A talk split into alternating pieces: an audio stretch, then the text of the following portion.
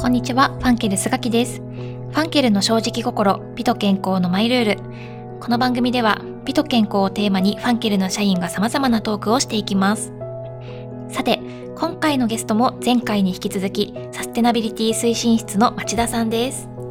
サステナビリティ推進室の町田です。よろしくお願いいたします。お願いいたします。ファンケルの正直心、美と健康のマイルール。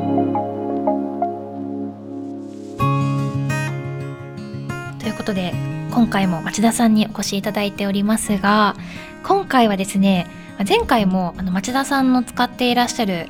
あの商品、ファンケル商品についていくつか商品名が出てきたかと思うんですが、ま今回はですね、まその中でもよりおすすめの商品だったりとか普段から使っているファンケル商品愛用商品についていろいろと伺いたいなと思うんですけれども普段使っているものって何かありますか？はい、えーファンケルの商品の中であのホワイトニングを、はいあのよく使っております。はい、はい化粧液乳化粧液、乳液ともに使っております。で、時たまこうコンディションが良くない時とかはこうアクネの化粧液を使ったりとか、こう日によって肌のコンディションによって使い分けたりしているような感じです。で特にあのこの冬の時期になってきてなぜホワイトニングとか、はい。夏に使うものでしょうみたいな感じで思われがちなんですけど、確かに冬こそあの美白のケアが必要だったりしてます。よね。はい、わかります。夏のあの紫外線と、えー冬の紫外線だと特徴が違うんですけれども、こう肌にこうダメージが来るっていうのは結局夏も冬も変わらないので、はい。こう1年通してしっかりケアしていくことっていうのが非常に大事になってきたりしてます。そうですよねあの本当に町田さん美白というかあのすごくお肌白くていらっしゃるので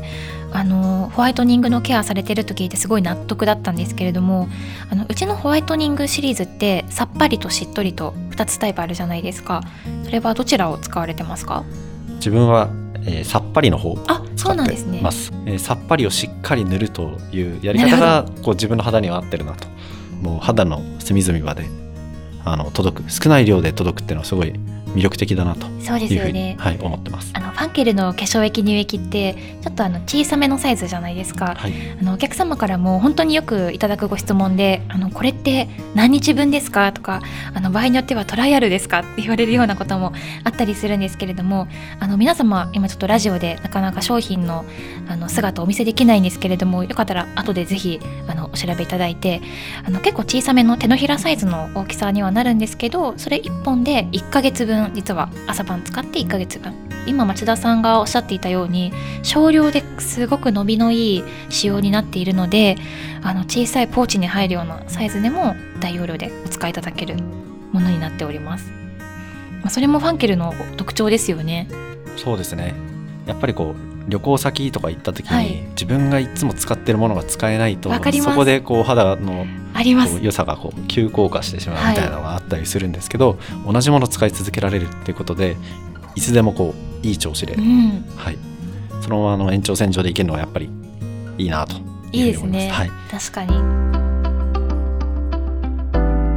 いろいろと町田さんのおすすめ商品を教えていただいたんですけれども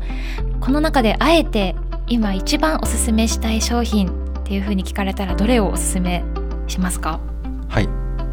え私がおすすめしたいのは1日分のケール青汁をおすすめしたいと思ってます、はい。まあ、何より青汁ってこう飲みづらいなっていうふうに思われがちなんですけど、はい。こうファンケルのあの青汁ってすごい飲みやすいのが一つ特徴かなというふうに思ってて、ね。もう水でえーのわストレートで割って飲んでいただいても美味しいですし、あのアレンジしたりして飲んでも美味しいのかなというふうに思ってます。そうですね。町田さんは普段、まあ、お水で割るの飲み方の他にアレンジをするとしたらどういうアレンジをされてますか？そうですね自分が飲む時は、えー、と牛乳と混ぜてはい。飲んだりとか、あとはリンゴジュースとか。美味しいですよね。わ、はい。かります。結構リンゴジュースで割るとなぜリンゴジュースって感じになると思うんですけど、はい。結構このリンゴジュースのこのすっきりした感じとすごい相性が良くて美味しいですよね、それであの継続的にうん。飲むようにしています。わかります。あとファンケルの青汁で私がすごく好きなポイントがなんといっても溶けやすいあの粉状なんですけれどもあの冷たい飲み物でもさって溶けるので本当にもう34回くるくるって回したらすぐにダマにならずにさーって溶けるっていうのがすごくあの飲みやすいし続けやすいポイントだなっていうのは個人的に思っています。そうですね。すごい溶けやすいなっていうのは僕も、ね、はい、思います。なのであの飲む時もそうなんですけども、はい、洗う時も楽だなっていうのがはい。洗う時って結構こう、はい、よくこうなんだろうこうスポンジとかについちゃったりするじゃないですか、はい、でもファンケルのつきにくいなというふうに思うので、はい、飲む前からもう最後まで一貫していい商品だなというのを、はい、感じます。わかります。そしておすすめ商品で上がっていたホワイトニングアクネ町田さん愛用のスキンケアですけれどもこちらはですね最初お話がありました容器回収のあの対象商品にもなっているので、まあ、ぜひ皆様もですねあの使われている方がいらっしゃいましたら空きボトルはお近くの店舗ちょっと対象店舗まだ限られてはおりますけれども容器回収なんかも実施しておりますのでぜひあのエコの取り組みに一緒にご協力いただけたら大変嬉しいです。そうですね。ファンケルの商品あの使う前商品自体がエコではあるんですけれども、はい、使い終わってからもエコに取り組みにエコな取り組みに参加できるというのも一つ魅力的なところかなというふうに、ね、はい、思いますので、はい、ぜひ容器回収に参加していただければなというふうに思います。はい、お願いいたします。はい、それではですね、あっという間にもうお時間となりまして、実は登場いただいているゲストの皆様にこのファンケルの正直心美と健康のマイルールというタイトルにちなんで皆様のマイルールをお伺いしておりますが町田さんのマイルール教えていただいてもよろしいでしょうか？はい、えー、私のマイルールは、えー、ゴミの分別をしっかりするというのがマイルールです。サスティナビリティ推進室の町田さんらしいマイルールですけれどもそれはどうしてそのマイルールになったんですか？はい。あのこのテーマあの美と健康っていう話だったんですけども、はい、はい、まあ、ちょっと心の健康になってくるところもあるのかなと。はい、世の中のためっていうのも考えてるのももちろんですし、はい、あの高校生をあの中学生小学生対象に行っている SDGs 講座の中でも、はい、あの学生と一緒にどうやってあのプラスチックごみを削減していくことができるだろうっていうのをよく講座の中で話してるんですけれども、はい、その中であの取り組むこととしてあのゴミの分別をしっかりする、もうそれだけでも燃やされてしまうゴミの中でもあのゴミじゃなくて資源になるものっていうのは結構たくさんあったりします。例えばその段ボールとか、はい、えー、納豆のそのトレーとか、はい、あと豆腐のトレーとか、うん、えー、あとは卵のパックとか、うん、あれ実を言うとあの資源に置き換わる大事なものなので、うん、ただ捨てられるんではなくて次の資源になるためにそういうルートに乗って流れていくというところもあるのでしっかり、えー、分別して、えー、ゴミは捨てるようにしています。いいですね。ありがとうございます。これはでも町田さんのマイルールじゃなくてファンケル社員全員のマイルールにしていきたいところですよね。ゴミの分別は。やれることからまずそうですね。身近なと。ころからぜひ SDGs 皆様も取り組んでいきましょう。ファンケルの正直心美と健康のマイルール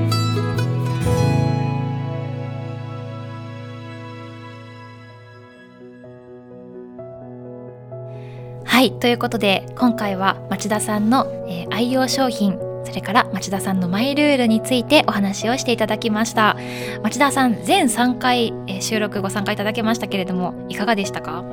そうですね。あの3回だったんですけれども、はい、あの全部楽しくあのお話ですることができたかなとい。うふうに思います、はい、SDGs の熱い思いなんかもしっかりとお伝えいただいたので皆様にもその熱い思いが届いていると嬉しいなと思っております。はいこの番組ではリスナーの皆様からの美と健康に関する質問、お悩み、ご感想などをお待ちしております。ファンケルメンバーズアプリの番組ページからお送りいただけますので、皆様のご投稿をぜひお待ちしております。商品に関するご質問なんかも随時受け付けておりますので、皆様からのご投稿まだまだお待ちしております。フ